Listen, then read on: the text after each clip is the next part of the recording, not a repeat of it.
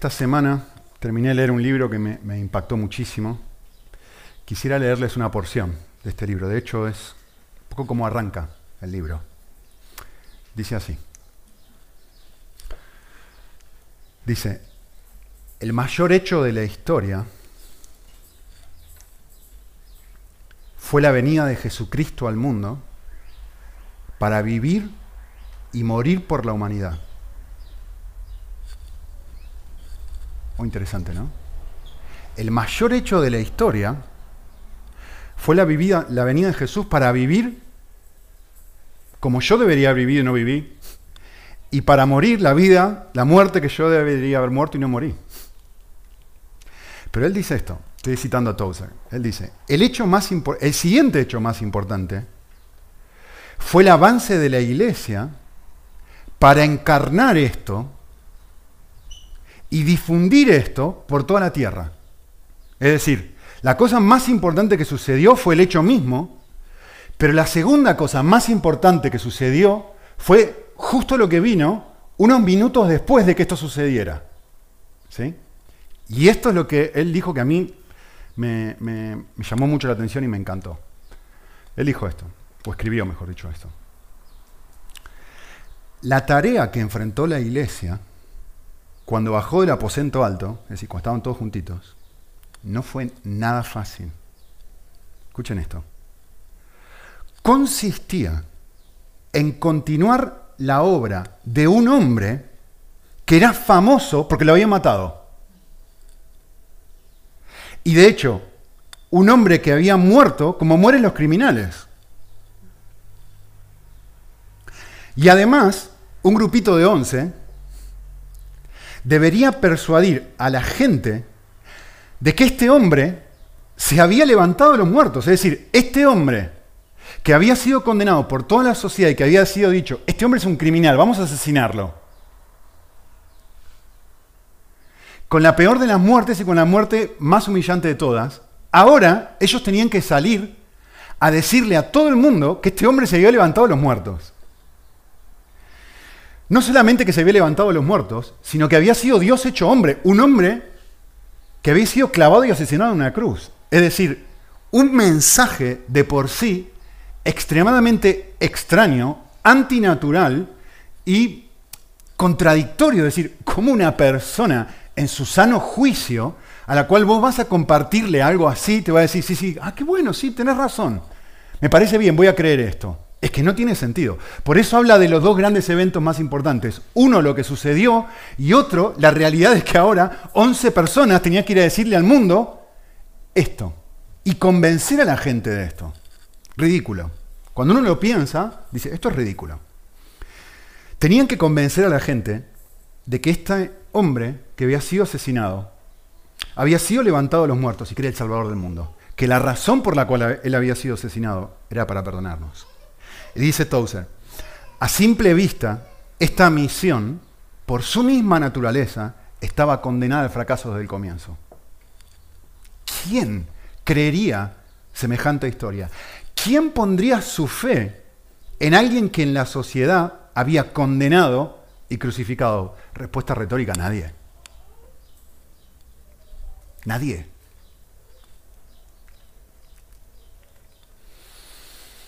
Esta es la reflexión que hace Tozer. Él dice, la razón por la que la iglesia no murió fue porque existía un elemento milagroso dentro de ella. Ese elemento milagroso fue suministrado por el Espíritu Santo, quien vino en Pentecostés para darle poder a la iglesia.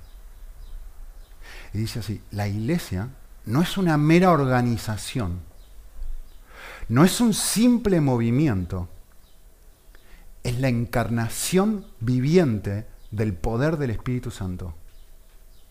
Por esta razón logró en pocos años conquistas tan prodigiosas como inexplicables. La única explicación posible para estas conquistas es Dios mismo.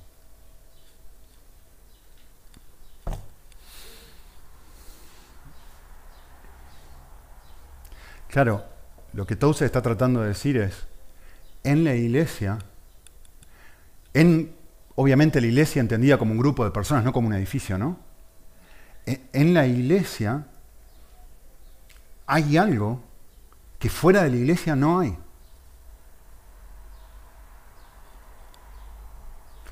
En teoría, en la iglesia, lo que él, lo resume con una sola palabra, en la iglesia, es decir, en ti, en mí, no, no en el edificio, en ti, en mí, hay poder.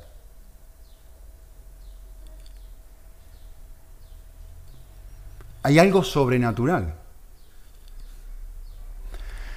Yo quisiera decirles esto, miren.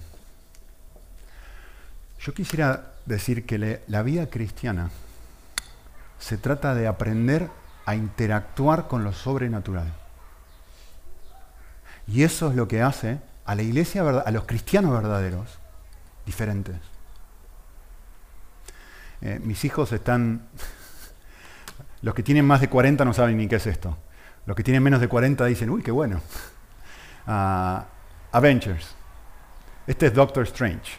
Y está súper de moda. Salió la película la semana pasada, la, última película, está súper de moda. Y este hombre, justamente, era un médico, un cirujano en Los Vengadores, que eh, era un tipo muy exitoso, que le iba muy bien eh, como médico, ¿sí? y su tarea justamente era hacer lo que una persona en su poder y con su poder puede hacer.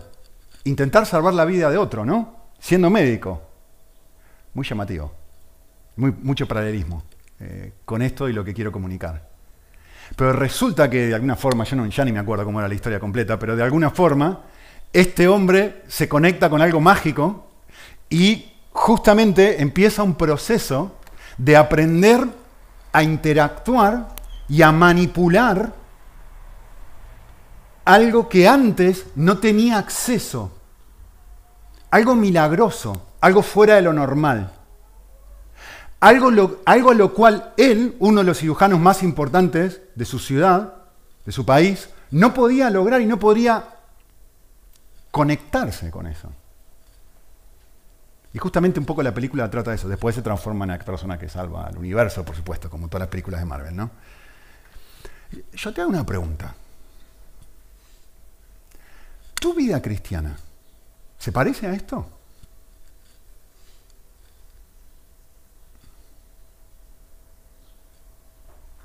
tu vida cristiana es algo que tú puedes vivir, en el mejor de los casos, como él, ¿no? Un gran cirujano, voy muy bien, sí, puedo hacerlo, pero, pero hay un algo milagroso, hay un algo sobrenatural a lo, cual, a lo cual o a quien estás aprendiendo a conectarte para poder vivir de una forma que sin esa conexión tú jamás podrías vivir. O como dice Tozer, parte del libro también que me gustó mucho. El, título del libro se llama Caminando en el poder del Espíritu. Y él dice, eh, está escribiendo en el año 1960, algo así, en Inglaterra, así que imagínense, traten de ponerse en el contexto. Y él está diciendo, está haciendo un, análisis de la iglesia y está diciendo, de hecho hay una frase ahí que me gustó mucho también, no la puse. Él dice, eh, hay muy poco en la iglesia de hoy que no pueda ser explicado por la psicología o por la estadística. Me gustó. Me, gustó mucho. ¿Hay algo en mi vida, hay algo en tu vida que no pueda ser explicado por otra cosa que no sea, me estoy conectando con alguien? Hay algo en mí diferente, pero no por mí, sino porque me estoy conectando con alguien. ¿Has llegado al punto en que tú puedas decir sobre ti mismo, estoy asombrado, yo no soy así. Me estoy viendo a mí mismo teniendo deseos, pasiones, actitudes de sacrificio, entrega, que no son normales en mí. Y que si no fuera, porque Dios está presente dentro mío, si no fuera porque justamente el Espíritu de Dios lo que hace es eso, ¿no? Conectarnos con Dios. Si, no fuera por esa realidad, yo no sería la persona que soy.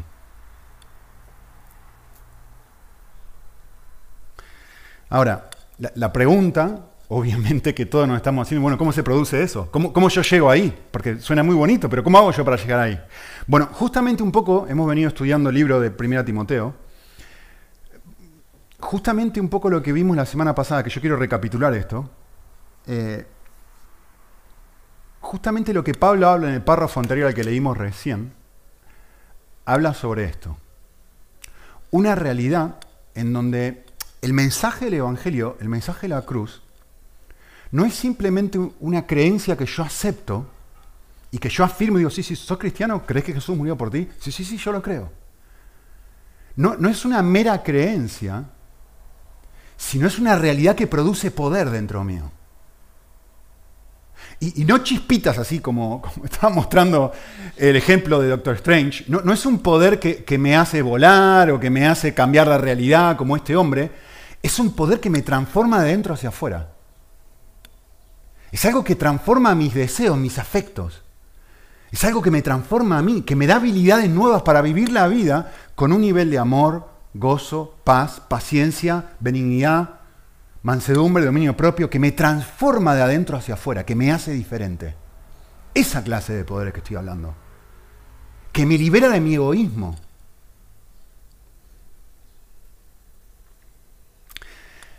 ¿Cómo hace el Espíritu Santo para producir esta clase de poder? Pues, esencialmente lo que hace es recordarme una verdad que ya sé. Y esta es la verdad que ya sé. Eh, Pablo le dijo a Timoteo en el pasaje anterior, párrafo anterior, eh, le dijo, mira, yo quiero que entiendas algo. Quiero que entiendas que todo el mundo debe aceptar esto. Quiero que entiendas que el mensaje del Evangelio, que Jesús vino al mundo a salvar a todas las personas que están mal. Pero lo que yo necesito, Timoteo, que tú entiendas, es que de todos los que están mal, yo soy el que más mal está. Yo soy el primero. ¿Por qué necesito que entiendas esto, Timoteo? Porque lo que tú necesitas es esto. Lo que tú necesitas es experimentar la misericordia de Dios. Y justamente yo soy un ejemplo para todas las personas que están en ese estado que se autoperciben necesitados. Porque solamente cuando yo me percibo necesitado es cuando necesito, cuando por primera me doy cuenta y digo, un momento, hay algo que yo necesito que no tengo. Poder. Hay algo que necesito que yo no tengo, que necesito volver a experimentar algo que me toque, que me motive, que me transforme, que me dé algo que, me, que me revuelva dentro para volver a ser una persona que quizás fui en un momento, pero que ahora ya no, no soy. ¿Qué es lo que está diciendo este pasaje? Miren, lo que está diciendo este pasaje es esto.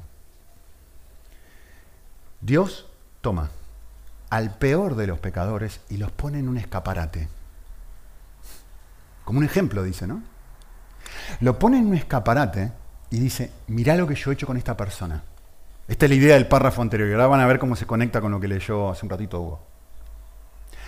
Miren lo que yo he hecho con este hombre. Yo he tomado un asesino, Pablo era un asesino. No cualquier asesino, sino un asesino serial. Dedicaba su vida a matar cristianos. ¿Sí? Yo he tomado un asesino y lo he hecho mi amigo. Ahora, lo, llamativo de esto es que si uno vuelve atrás y mira el texto, la intención original del texto es que esto fuera público. No pierdan el detalle. ¿Por qué sucedió esto? Hallé misericordia para que en mí, como el primero, fuera un ejemplo para todos. Todos los que creían en él. ¿Cuándo? Pues desde el siglo I hasta el siglo XXI, hasta el final de los siglos. Es decir, esto es una experiencia que él vivió pública. Ahora, piensen en la gran contradicción de esto. Un segundo. Mastiquen lo que estoy diciendo. Porque este hombre es el hombre más usado por Dios en la historia. Es el misionero por excelencia, Pablo. Es el tipo que va fundando iglesias de lugar en lugar y dice, yo quiero que este hombre sea un ejemplo, lo pongo en un escaparate para que sea un ejemplo lo que yo hago con personas así, con asesinos. Entre paréntesis, ¿quién supera, entre comillas, a este hombre como hombre más famoso en la historia del cristianismo? Pues si hay la única persona que podría hacerle competencia es un cobarde. Pedro.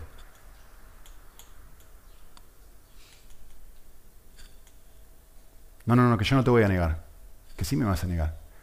No, no, no, que yo no te voy a negar. Que sí me vas a negar. No, que yo no soy como el resto. Los otros te van a negar. Yo no. O sea, y, de vuelta, vos populi, ¿eh? Todo el mundo en la historia del cristianismo sabe que sus dos héroes, sus dos personas increíbles, sus dos grandes ejemplos de liderazgo son dos fracasos.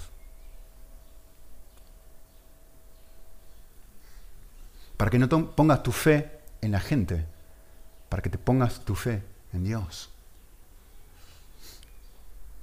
Obviamente esto no quiere decir que a Dios no le importa lo que Pablo hizo o lo que Pedro hizo. Lo que está queriendo resaltar justamente el texto es todo lo que Cristo, todo lo que Dios está dispuesto a hacer para tenerte cerca. Esa es la idea del pasaje. El principal misionero del cristianismo era un asesino. El principal líder de la historia de la iglesia primitiva era un cobarde. Y uno dice, vale, yo, con alguien así me puedo asociar. Con alguien así me puedo sentir cercano. Porque el desafío justamente de la vida cristiana es verme débil. Porque solo cuando me, me, veo débil me doy cuenta que necesito poder. Si yo, cuando yo creo que puedo, me valgo por mí mismo. Cuando yo me doy cuenta que no puedo, entonces voy en busca de ayuda. Y ese es el desafío de esto. Déjenme decirles una cosa más hasta mirar el pasaje este. Eh, el, poder cristiano se obtiene o se reobtiene, como quieran decirlo, eh, cuando vuelvo a aprender y a reaprender y a reaprender esta realidad. La, tarea del Espíritu de Dios es personalizar la verdad de Dios. Donde la, teoría, la doctrina llega de acá acá. Estaba esta semana, estuve mirando un vídeo que tiene desde el año, del año 1979. Este fue el día en que eh, la Madre Teresa le dieron el Premio Nobel de la Paz. Eh, muy llamativo la, razón por la cual se lo dieron, obviamente, supongo que lo sabrán, es por cómo ella buscaba niños de la calle, los niños que no tenían absolutamente nada, no tenían padre, no tenían familia, los habían tirado, era lo peor de lo peor de la sociedad que nadie quería, y ella pues los recogía, los alimentaba y los cuidaba, los amaba como si fueran de ella. ¿sí? Eh, muy, no lo había visto nunca, lo vi esta semana, muy llamativo el, el vídeo donde, donde ella da su discurso, que entre paréntesis, totalmente contracultural. ¿Saben lo que dijo en el discurso? Habló en contra del aborto. Con una autoridad. Punto aparte, mírenlo, merece la pena. Y ella eh, se paró, se puso en pie delante de un grupo gigantesco de personas y recibió un premio producto de lo que ella hizo, dio un discurso. ¿Saben lo que sucedió después del discurso, no? Todo el mundo se puso en pie y le aplaudieron. Pero claro, hay una diferencia muy grande entre admirar como un intelectual. ¿Quiénes estaban aplaudiendo? Miren la foto de fondo. Miren, miren detrás la gente vestida con saco y corbata. Eh, bueno, para la época súper bien arreglado y todo lo que estaban ahí eran intelectuales, hombres de negocios, gente con poder adquisitivo, o sea, personas de renombre de la época, ¿sí? Pero ninguna de las personas que estaban ahí eran uno de esos niños a los cuales ella había salvado. Ahora, uno puede mirar lo que esta mujer hizo y aplaudir. Sin que eso tenga un efecto personal sobre mi vida. Admiro lo que hizo, pero mi vida no la cambió. No soy diferente producto de lo que ella hizo en mí. No, soy una, no fui impactado de forma personal por esta acción de esta mujer. Entonces puedo aplaudir, puedo admirar, puedo ir al evento, puedo decir, qué bonito, puedo aceptarlo como verdadero, sin sentirme uno de esos niños, sin ser uno de esos niños. Y justamente eso es el cristianismo. E, el cristianismo no es mirar un evento y asentir, mirar, como dije hace un ratito, mirar el evento más importante de la historia y, y aplaudir. Y decir, qué bien, sí, sí, sí, sí. Me parece fantástico. Está genial. Buenísimo. No, no. No, no es eso. El cristianismo es otra cosa. El cristianismo es que esto te haga sentir como uno de esos niños que fuiste rescatado de la calle y decís, es que esto me ha cambiado, es que soy una persona diferente, es que tú no sabes la persona que yo sería si no fuera por este evento. Eso es el cristianismo verdadero. Y es aprender a interactuar con esta realidad, con este mensaje de los cuales, ¿sabes qué? Yo era uno de esos niños que estaba en la calle. Pero una persona, una creencia, no afirmar algo, no aplaudir algo, no venir a la iglesia y decir, sí, sí, sí, qué lindo, Nico, está buenísimo, sino que eso me haya tocado a mí. Y ahora yo me sienta como una de esos niños a los cuales Cristo rescató y rescata y continúa rescatando.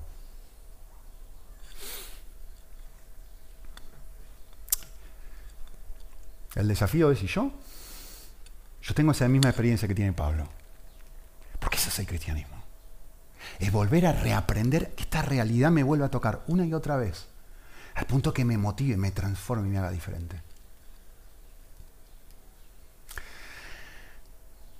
Versículo 18.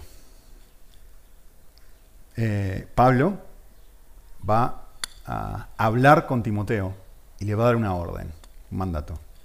¿sí? Le va a dar una instrucción. Antes de mirar esa instrucción, yo quiero hacerte una pregunta. Quisiera esta pregunta. ¿Dónde vives? ¿Cómo responderías esto? Si yo te pregunto a ti, ¿dónde vives? Como cristiano, te pregunto, ¿dónde vives? ¿Cuál sería tu respuesta? Bueno, la respuesta más obvia es, bueno, vivo, darías, depende de dónde estás, ¿no? A veces uno si está fuera en el exterior diría, vivo en tal país, vivo en tal ciudad, vivo en tal dirección o en tal barrio. ¿Cuál sería tu respuesta? Bueno, lo que Pablo le va a mostrar a Timoteo ahora es esto. Todos los cristianos deberíamos responder esta pregunta exactamente de la misma forma. Vivimos en un campo de batalla. Esta es la respuesta a la pregunta. Ahora la pregunta es si cuando vos intentás meditar en esto y vas caminando por la vida, sos consciente de que estás viviendo así. O sos consciente que estás viviendo ahí, mejor dicho. El, ver, el sustantivo en versículo 18, que dice, esta comisión te confío, Timoteo, eh, la palabra original es una palabra muy interesante, que se puede traducir como orden esta comisión, esta orden, este mandato, esta instrucción, tiene una connotación militar, la palabra original. Esta es la orden que yo te doy a ti, Timoteo. Y recuerden lo que hemos dicho, que lo que le dice a Timoteo aplica a todos los cristianos. ¿sí? Aunque él es el líder de una iglesia, lo que le está diciendo él aplica a todos. ¿sí? Así que todo lo que es una realidad para él, también es una realidad para nosotros. Y, y Pablo le dice a Timoteo, esta es mi orden para ti. Que pelees la buena batalla. Que te des cuenta que estás en un medio de una batalla, que te des cuenta que estás en medio de una lucha. ¿Sí? Y en versículo 19 va a definir de dos formas qué significa pelear esta batalla. Y va a decir en versículo 19, guardando la fe y manteniendo una buena conciencia. Es decir, es muy llamativo que le diga a Timoteo, la vida cristiana es una lucha por continuar creyendo lo que una vez creí, guardando la fe. Por eso lo conecté con lo de antes. Pero a ver si me explico.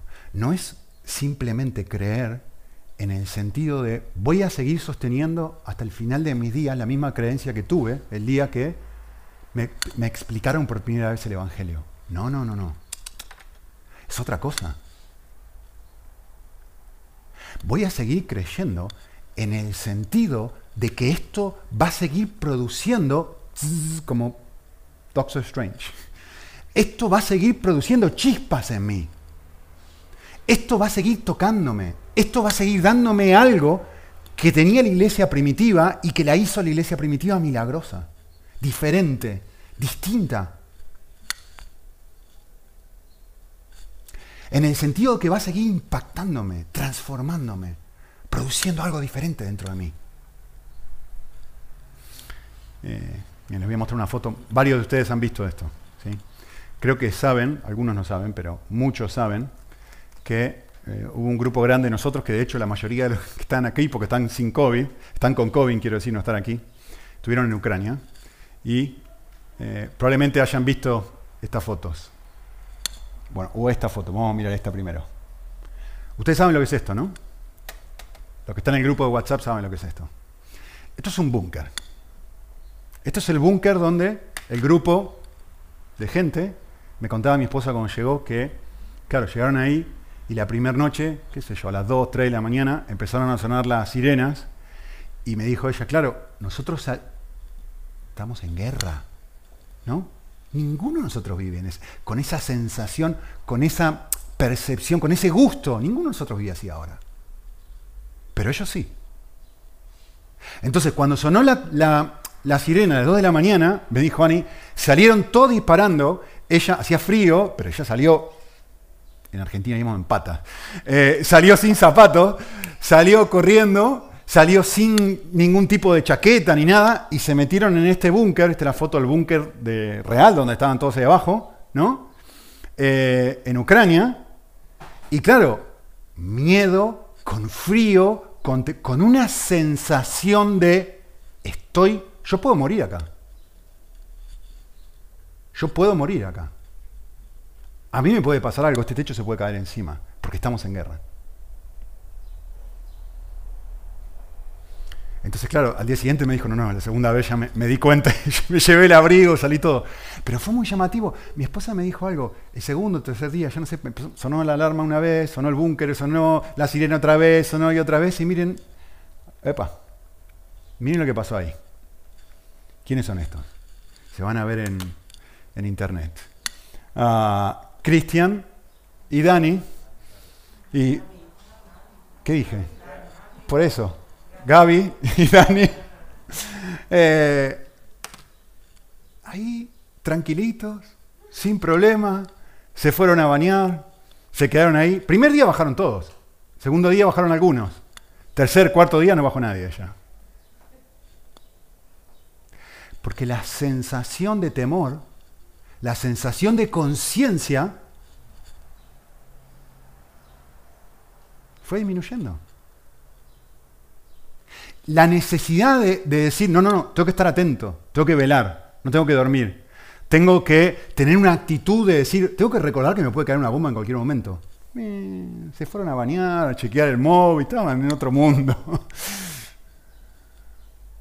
Esto es lo que Pablo está diciendo a Timoteo. No, no podés vivir así. Esta es mi, instrucción para ti. Porque si no, te va a pasar como le pasó a esta gente. No, a ellos, sino lo que dice en versículo 20. Si, no vives tu vida consciente de que estás en una batalla, entonces tenés un problema. Porque rápidamente la cosa se empieza, te empezás a relajar, te empiezas a sentir cómodo, empiezas a pero acá no caen bombas. El peor de los problemas justamente es el peor de los problemas. Pero pelear por qué? ¿Por qué, cosa es lo que tengo que pelear? Bueno, la vida cristiana se trata de pelear por esto. Miren la foto. Esta es tu pelea. Esta es tu pelea. ¿Te sentís así con Dios?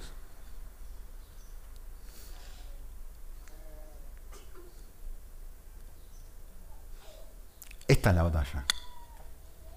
Es una pelea por el deleite. Es una pelea por el gozo. Es una pelea por vincularte a Dios. Es una pelea porque siga, o sea, claro, uno se pone novio, agarras a tu novia de la mano y ¿qué hace? Lo mismo que Doctor Strange. La primera semana, la segunda semana, la tercera semana, el primer mes, segundo mes, ya empieza el tercer mes, cuarto mes, quinto mes, un año, dos años, y se acabó toda la chispa. Porque como cualquier relación, lo que tenés que hacer es cultivarla, es pelear por la relación, ¿o no? Porque si no, la relación va en picada.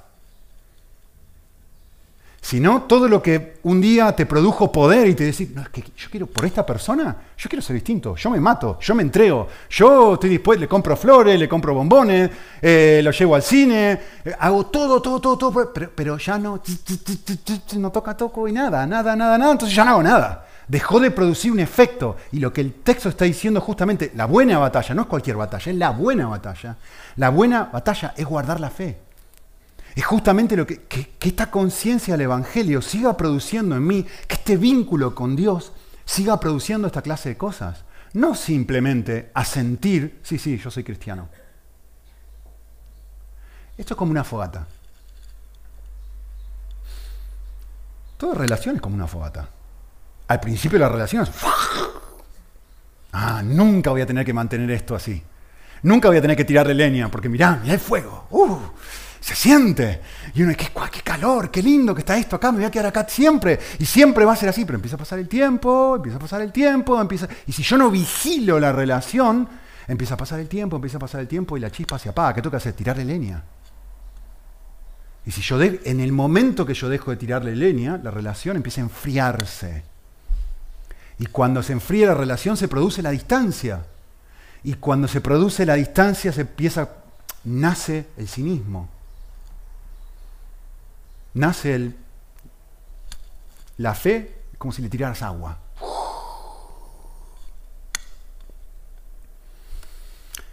Pregunta trivial para todos los eruditos bíblicos. ¿Cuál es uno de los mandatos más repetidos por Jesús en los evangelios?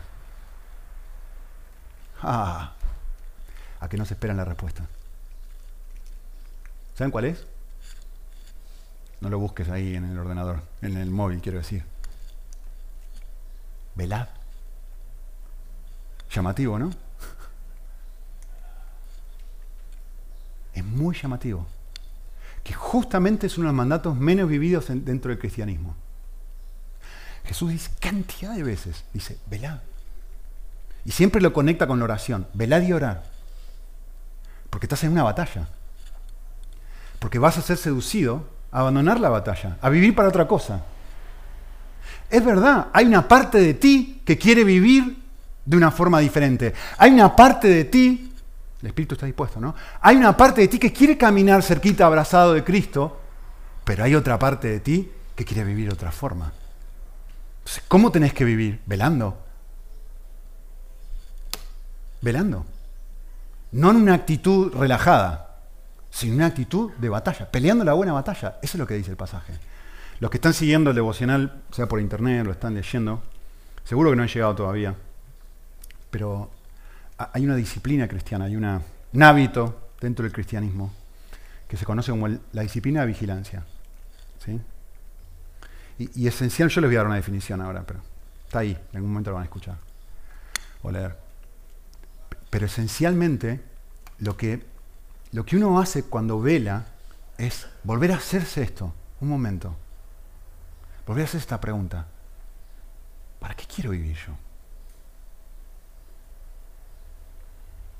Yo quiero, em, yo quiero vivir para estar total y completamente enamorado de Cristo. ¿O quiero vivir para mí mismo? ¿Para mis objetivos? ¿Para mis metas? Yo estoy peleando por esta realidad o me he abandonado a esta otra realidad? ¿Y, quién es la persona vigilante? ¿Quién es la persona que vela? es la persona justamente que se da cuenta que está en un campo de batalla y dice, pero estoy a punto de pisar una, una de estas bombas que ponen ahí abajo, ¿cómo se llama? Se me fue. Minas, gracias. Estoy a punto de pisar una... Tengo que ir con cuidado, porque en cualquier momento no puedo ir relajado.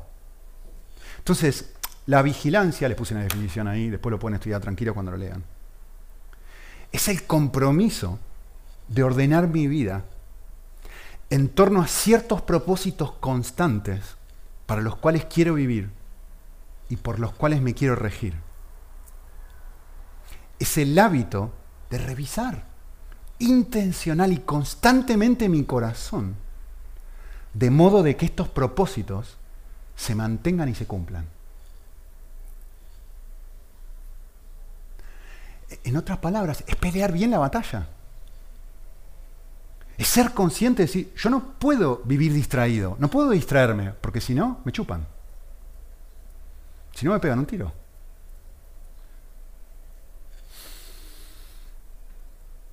Es muy llamativo que otra cosa que dice final, la segunda parte del versículo 19. Dice, guarda la fe y guarda la buena conciencia. Em, creo que es muy lindo esto. no voy a anclarme aquí, pero una de las claves para no perder el apetito por Dios, ¿saben qué es? Una de las claves para mantenerme enamorado de Dios es no hacer nada que pueda herir tu conciencia. Este es el encargo que le hace a Timoteo. Dice, guarda una buena conciencia. Muy llamativo. Él le dice dos cosas. Y una de esas cosas es esto. Cada vez que haces algo consciente de que tú mismo sabes, esto yo no debería estar haciéndolo, eso te separa de tu amante. Porque estás eligiendo otro amante. Sea cual sea eso. Yo les he leído esto antes, pero yo vuelvo a pensar en esta frase y vuelvo a pensar. No sé ni quién la escribió ni de dónde salió, pero a mí me bendice tanto esta frase que se la voy a volver a leer. Dice, pecado es todo aquello que debilita tu razón. Es todo aquello que destruye la compasión de tu conciencia. Qué linda frase. Es cualquier cosa que destruye la compasión de tu conciencia, así que te endurece. Es cualquier cosa que obstruye tu sentido de Dios. Es cualquier cosa, esta, frase me encanta, dice, es cualquier cosa que te roba el gusto por las cosas espirituales. Es decir, ya no quiero caminar en la playa abrazado o de la mano con Dios esto que yo estoy haciendo ahora me, genera eso, me distancia. Entonces Pablo está diciendo a Timoteo, no, no hieras tu conciencia, porque eso hace que la fe haga esto. Eso es pecado para ti, a pesar de lo inocente que pueda resultar en sí mismo. Muy linda la frase. Para masticar, pensar, orar. Esta es mi comisión para ti. Guarda una buena conciencia. ¿Qué sucede cuando yo no hago esto? Bueno, algunos han rechazado y han naufragado. La imagen es bastante fuerte, ¿no? Se utiliza la imagen de un, barco que se hunde. ¿sí? Luego va a nombrar a dos personas, entre los cuales están Himeneo y Alejandro. Bueno, y acaba de decir una frase que es una frase bastante fuerte que necesita explicación. Dice, a quienes he entregado a Satanás para que aprendan a no blasfemar. Yo, quisiera, antes de explicar la frase que le voy a hacer, esto es una advertencia, obviamente, ¿no? Pero quisiera, quisiera desafiarlos a pensar en un concepto extremadamente importante, ¿sí? Porque las palabras que está diciendo aquí parecieran ser bastante duras. Ahora la voy a explicar. Pero hace falta hacer un, paréntesis aquí. E, es muy importante como cristiano entender algo. O, que por lo menos te hagas esta pregunta. ¿Cómo sabes tú que no has construido un Dios a tu propia imagen a menos que tú tengas un Dios que pueda contradecirte? Muy, muy importante entender esto. Porque hay muchas veces que, a veces leemos cosas en la Biblia que decimos, pero esto no me gusta. O esto no me agrada. Esta no es la clase de Dios que yo querría. Esta no es la clase de Dios que a mí me gustaría tener. Justamente eso confirma que no tenés un Dios que autocreaste. La fe demanda, la fe verdadera demanda oposición. Es decir, si tú y Dios concuerdan en todo, bueno, de algo puedes estar seguro, que te has creado tu propio Dios. Un Dios que se parece mucho a tus propias opiniones, a tus propios deseos y a tus propios valores. Qué loco, ¿no? Para llegar al Dios verdadero necesito un Dios que me contradiga. Si no tengo un Dios que pueda decirme a mí, no, no, no, tú estás aquí, tú, tú no me vas a a criticar, yo te voy a criticar a ti. Esto funciona al revés. No he encontrado al Dios verdadero. Al Dios que es libre para autorrevelarse como Él quiere y que es libre para ser como realmente es. No, no, es un Dios que yo he creado y que a mí me gustaría que tuviera esta forma y yo me resisto a tener un Dios que no sea como la forma que yo quiero. Genial, te has creado tu propio Dios. No el Dios de la Biblia, no un Dios que se revela, sino un Dios que tú armas a tu gusto. Y especialmente tu gusto y mi gusto coinciden con el gusto de nuestra cultura. Porque todo lo que yo dije hasta ahora, ¿saben qué? La cultura lo aplaude. Bueno, un Dios que perdona, un Dios que ama, un Dios que te, ama de forma incondicional, que siempre va a estar contigo, que, que perdona todos tus pecados, que perdona a un asesino, que perdona a un cobarde, que los usa con su debilidad. Qué lindo, me encanta esa clase de Dios. Pero de repente viene un Dios ahora que disciplina. yo, ah, yo no quiero esto. A mí no me gusta tanto esta clase de Dios. Me gustaba el Dios que me había formado hasta ahora, pero este no, no, no, lo rechazo. Genial, estás creando un Dios a tu propia imagen. Como cristiano y como no cristiano. Es muy desafiante entender esto. Por eso quise expresárselos antes de decirle nada. Eh, muy bien, ¿qué está diciendo este texto? Bueno, este texto está diciendo algo que es extremadamente contracultural. Y lo que está diciendo es esto. Está diciendo que Dios es tan bueno, es tan bueno, que está dispuesto a herirte para amarte.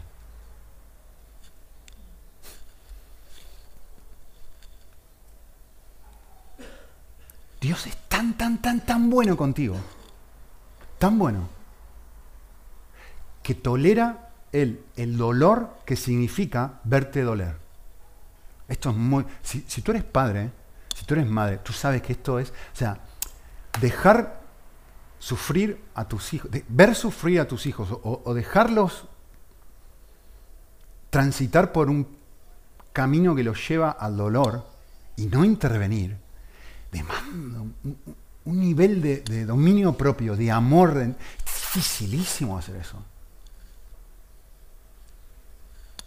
Pero si el objetivo final de eso es ayudarlos, obviamente, como dice el texto, para que aprendan, noten ahí que el final del versículo 20 tiene un objetivo didáctico esto. ¿eh? No es para castigarlos, no es, ah, te portaste mal, pum, ahora te doy con un palo. Ah, ah, ah, ah, no es eso lo que está diciendo. El texto está diciendo algo muy diferente. Está diciendo, quiero que aprendas algo. Y porque quiero que aprendas algo, te voy a dejar que pases por un momento difícil, por un momento de dolor. Esto es extremadamente contracultural. Porque el texto está diciendo, a veces Dios te deja sufrir por tu bien. Vale, ahora la frase controversial. ¿Qué quiere decir? la frase, entregado a Satanás. Bueno, les voy a decir primero lo que no quiere decir. Ah, ya lo puse ahí. Ser entregado a Satanás no significa ser devorado por un ser maligno. Ser entregado a Satanás, es extremadamente extraño esto, ahora se lo voy a mostrar. Ser entregado a Satanás significa ser entregado a vivir de acuerdo a tus propios deseos. Qué loco, ¿no? Y ustedes dicen, Nicolás, ¿de dónde sacas eso? Se lo voy a mostrar y se lo voy a mostrar de la Biblia.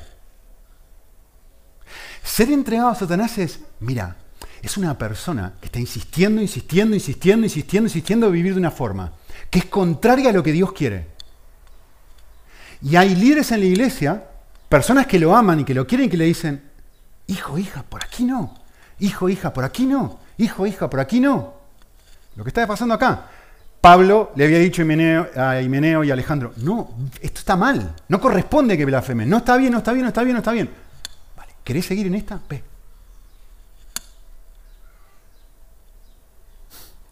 La Biblia, ¿saben cómo llama esto? Se lo dije en fácil para que ustedes, ahora se lo voy a decir en difícil. ¿Saben qué significa entregar a Satanás? Una sola palabra, la excomunión. pedirle a una persona que deje de asistir a la iglesia. Es eso. Eso es la excomunión. Miren, se lo voy a mostrar de la Biblia. Primera de Corintios, el mismo Pablo hablando. Dice, yo por mi parte, acuérdense, pongan en contexto, Primera de Corintios 5, una persona que se llama cristiano que estaba durmiendo con la madre, con su madrastra. O sea, su padre se estaba acostando con esta mujer y él también se estaba acostando con esta mujer y él decía, yo soy cristiano y está bien, esto no tiene ningún problema moral. Y viene Pablo y dice, un momento, que Dios te perdone todo, no significa que a Dios no le importe lo que estás haciendo. Claro que le importa. Claro que hay ciertos valores que tienen, que su incondicionalidad no, no borra su ley. No puedes vivir así. ¿Qué hay que hacer en una situación así? Pues, esto es lo que escribe Pablo en Corintios y dice, aunque yo no estoy ahí, está escribiendo desde otro lado, y le dice, aunque yo no estoy ahí, estoy presente. Es como si estuviera presente. A la persona que ha cometido tal acción, ya está. Ah, Pablo, pero estás juzgando. Claro que estoy juzgando. Corresponde que juzgue, soy un líder. Corresponde que discrimine. Esto está bien, esto está mal. ¿Sí? En el nombre de nuestro Señor Jesús, cuando vosotros, ¿dónde fue mi puntito acá? Cuando vosotros estáis reunidos y yo con vosotros, les digo esto. Miren la frase, se repite la frase. Entregad a tal persona a Satanás. Y más adelante explica qué significa esto. Expulsad de entre vosotros a esta persona. ¿Lo ven? Miren, esto es una persona a la cual se le ha confrontado un montón de veces y le ha dicho, pero te quiero decir algo, esto, es incorrecto, no puedes seguir acostándote con la misma persona que está acostando tu padre. Es que es incorrecto, no corresponde. Y se lo han dicho y no hace nada. Se lo ha dicho y sigue, se lo ha dicho y sigue. ¿Y saben lo que le ha dicho? Me acuerdo de esto, nunca en mi vida me voy a acordar de esto. Un grupo de chicos eh, estaban jugando al fútbol y uno de los chicos tenía una remera cristiana que decía, Jesús te ama, qué sé yo, algo así, ¿no? Y este chico estaba jugando al fútbol, reventaba medio mundo, se enojaba, gritaba, punto donde, o sea, era exagerado, ¿no?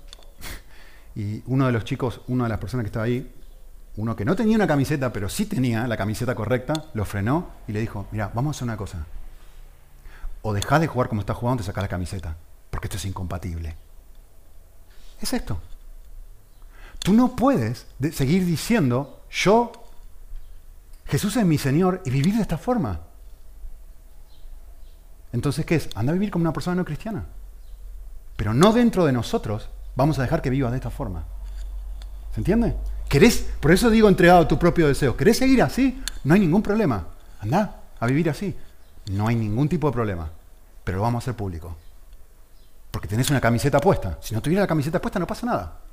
Pero si tenés la camiseta puesta, esto no corresponde. ¿Sí? Esto llama a ti, esto debería hacerme pensar. Debería hacerme pensar y llegar a esta conclusión. Lo peor que me puede pasar en la vida es hacer mi propia voluntad. Como dice Proverbios, el que peca contra mí, a sí mismo se daña. Todo el que me odia ama la muerte. Es decir, la, idea es esta. Como cristianos no sabemos vivir bien. ¿Qué necesitamos para vivir bien? Necesitamos estar conectados a Dios. Necesitamos el Espíritu de Dios. Y en el momento que eso no es una realidad, hacemos un desastre. Y cualquier persona que ha vivido caminando con Cristo y que se ha separado de Él, sabe que esto es así. Cualquiera de nosotros sabe que cuando nos alejamos de Dios, madre mía,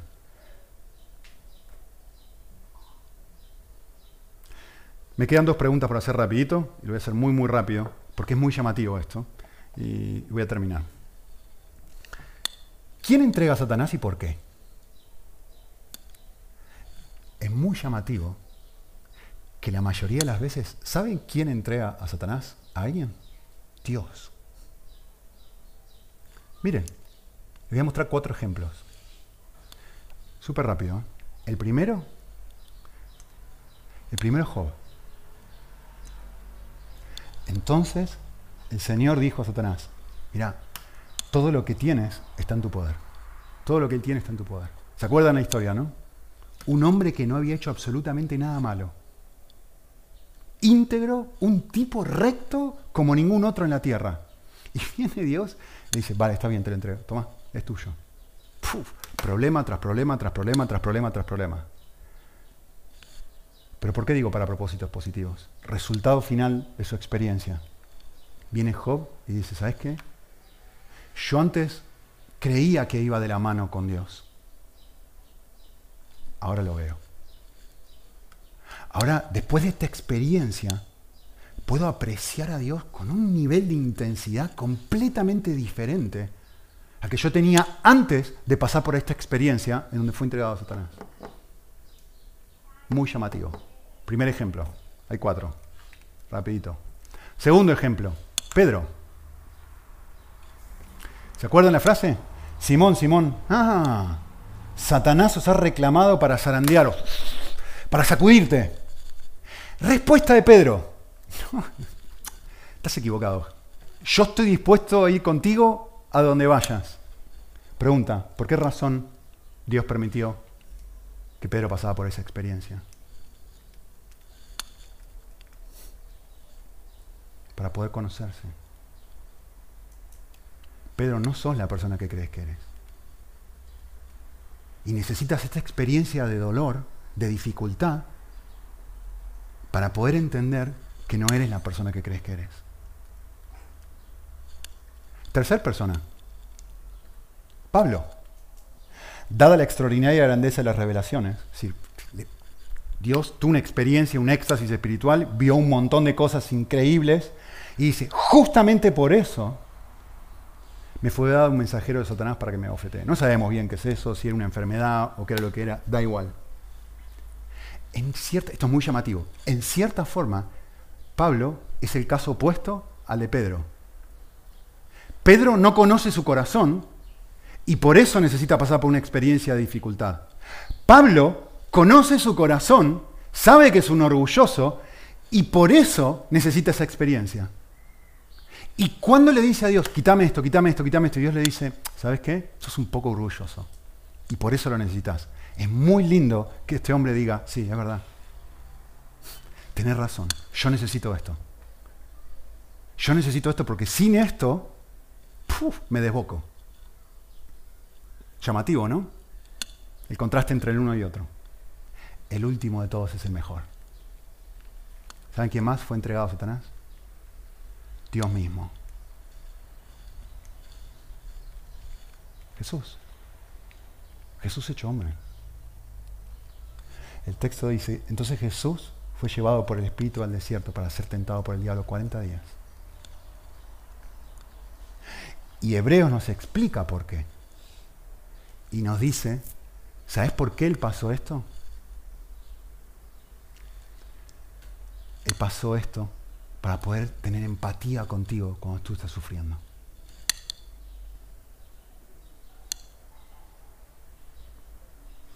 Me encanta una frase de, este libro que les he citado últimamente mucho, de Ortlund. Él dijo esto.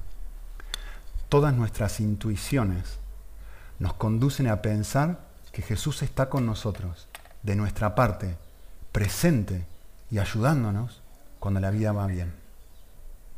Este texto dice justo lo contrario. Su corazón se siente atraído por nuestra angustia. Llamativo, ¿no?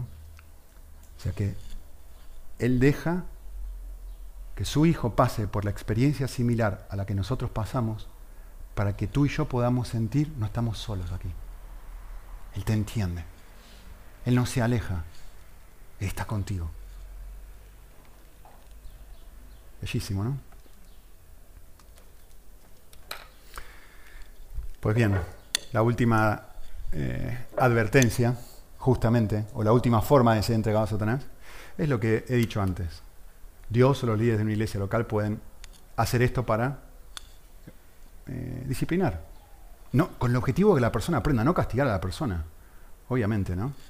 Eh, hay un montón de formas de vivir la disciplina pero una de las más fuertes de todas, que uno ve que siempre utiliza el Señor en distintos casos, es dejarnos experimentar el vacío de estar lejos. Como el padre del hijo pródigo, ¿se acuerdan? Mira, ¿tú realmente quieres todo el dinero? ¿Quieres vivir así? Ok, ve, vive. Vive de esa forma. Y, eso no es, o sea, ese proceso doloroso de vivir lejos de Dios no es para destruirme. El objetivo es recuperar la memoria. El objetivo es lograr lo que logró en el hijo pródigo. El objetivo, si quieren, es una frase de Agustín que es fabulosa. Y con esto termino. ¿Saben qué dijo Agustín? Me encanta, es una de mis frases favoritas. Él dijo esto. El objetivo es que reflexiones en esta realidad. ¿Cuándo me fue mal estando tú presente? ¿Y cuándo me fue bien estando lejos de ti? ¿Oramos?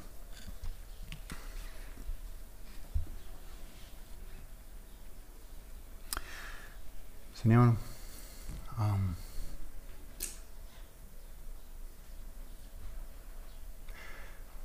queremos orar, queremos pedir que todas estas verdades calen profundo, que nos lleguen no meramente al intelecto, sino que nos descubran un Dios al que queremos conocer, al que queremos disfrutar, del cual que queremos caminar de la mano del cual no queremos alejarnos definitivamente. No porque la vamos a pasar mal y nos va a castigar, sino porque lejos de ti no hay vida. No hay vida verdadera, por lo menos. No hay felicidad, no hay llenura. Pero cerca de ti hay cosas muy, muy, muy especiales. Aún si la vida va mal, aún si, como, como nos pasa ahora, aún si uno tiene COVID, cuando realmente uno está cerca tuyo, la vida tiene sentido todo tiene sentido. Hay paz, hay amor, hay gozo. Y, Dios, queremos pedirte que todos, de alguna u otra forma, podamos experimentar este milagro que era una realidad en la iglesia primitiva. Y que es el llamado que Pablo, mejor dicho, el mandato, la exhortación que Pablo le hace a Timoteo. Ayúdanos a pelear bien la batalla de la fe.